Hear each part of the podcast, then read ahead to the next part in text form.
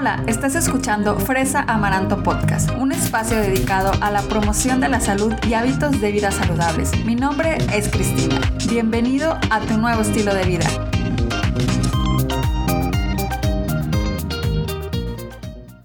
Hola, bienvenidos a Fresa Amaranto Podcast. Ya estamos en el episodio número 38. Muchas gracias por estar aquí conmigo de nuevo compartiendo más información de temas de nutrición. Y bueno, te cuento que el mes de noviembre está dedicado a la concientización sobre la diabetes y sobre los cuidados que debemos de tener para prevenirla. De hecho, no te vayas a sorprender, pero el 14 de noviembre se celebra a nivel mundial el Día de la Diabetes. Entonces el 14 de noviembre vas a estar viendo muchos, muchos eh, artículos, posts relacionados a este tema de la diabetes. Y es por eso que hoy te quiero compartir este tema que tiene relevancia con la diabetes y que la verdad es súper importante e interesante. Y lo que hoy te quiero platicar o de lo que te quiero hablar es sobre siete superalimentos para la diabetes. Y antes que nada, pues quiero platicarte un poquito qué significa que un alimento sea un superalimento.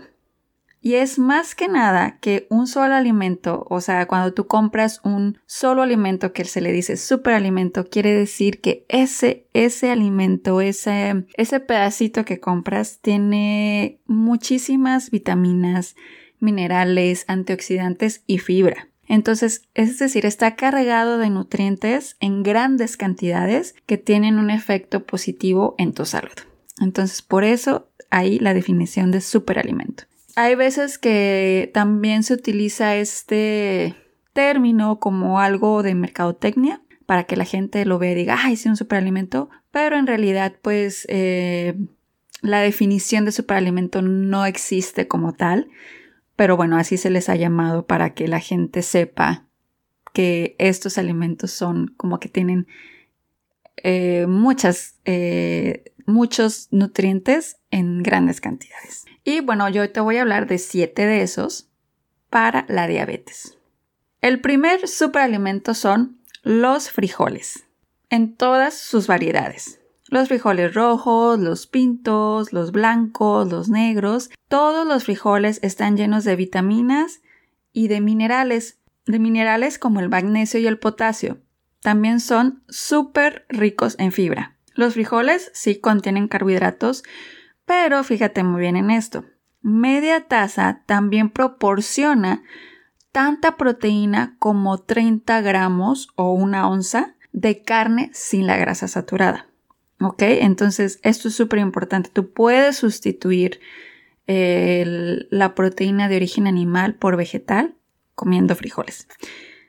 Y una cosa que aquí te quiero dar un tip es que puedes utilizar frijoles enlatados por si te quieres ahorrar tiempo, pero es súper importante escurrirlos y enjuagarlos para eliminar la mayor cantidad de sal agregada posible. Esto, si escuchaste el episodio anterior, hablé de cuánta sal es mucha sal y esto lo menciono en el capítulo, en el episodio anterior, así que no te lo vayas a perder para que también te enteres de, dónde, de qué alimentos tienen mucha sal.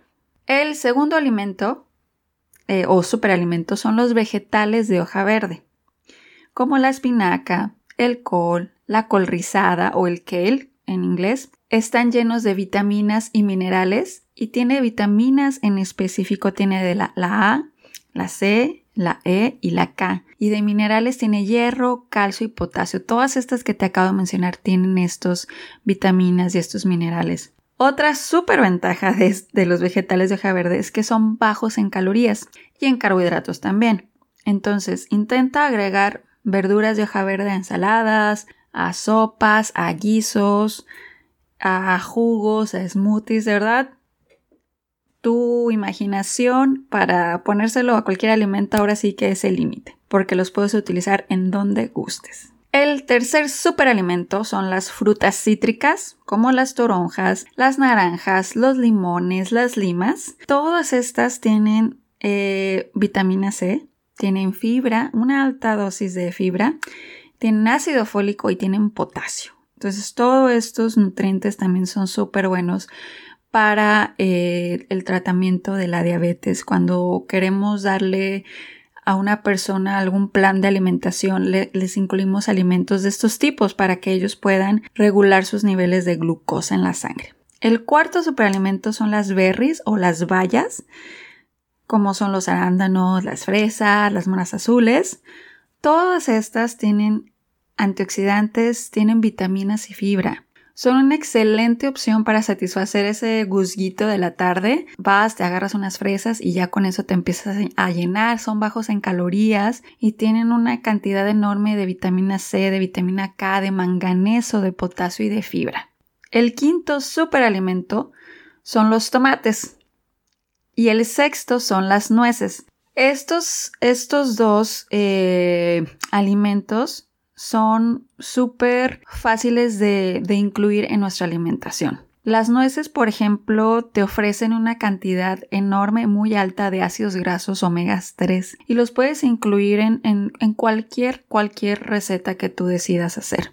También tienen las nueces, tienen magnesio y tienen fibra. Y la fibra ayuda también a regular los niveles de glucosa en sangre. Todos esos alimentos que te estoy diciendo tienen una alta cantidad de fibra y es por esa razón, porque la fibra ayuda a mantener eh, los niveles de glucosa en sangre.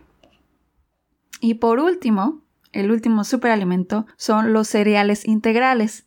Todos estos cereales integrales también son una gran fuente de fibra, son ricos en vitamina B, tienen cromo, tienen hierro y ácido fólico. Algunos ejemplos de cereales integrales son la avena, la quinoa, eh, pues el pan integral, ya sabes, o sea, que lo que lo busques así en, el, o sea, el pan de caja que diga integral o whole wheat.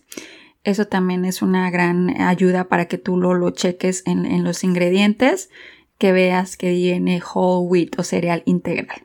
Todos estos superalimentos, como te menciono, tienen altas cantidades en antioxidantes, en fibras, en minerales, que todo esto en conjunto eh, va a hacer que, la diabetes pueda ser controlada o la glucosa pueda ser controlada y que la gente pueda experimentar una mejoría. También otra cosa importante de, esto es que no por comer un solo alimento, por ejemplo los cereales integrales, que comieras puro cereal integral y ya con eso eh, va a ser el efecto de superalimento, la realidad es que no. Lo que pasa con los superalimentos y la alimentación en general es que debemos de variar y debemos de mezclar y debemos de poner un poquito de esto, un poquito del otro. Entonces lo que yo te recomiendo es que los incluyas diariamente y vayas rotando para que así obtengas todos los beneficios de estos alimentos.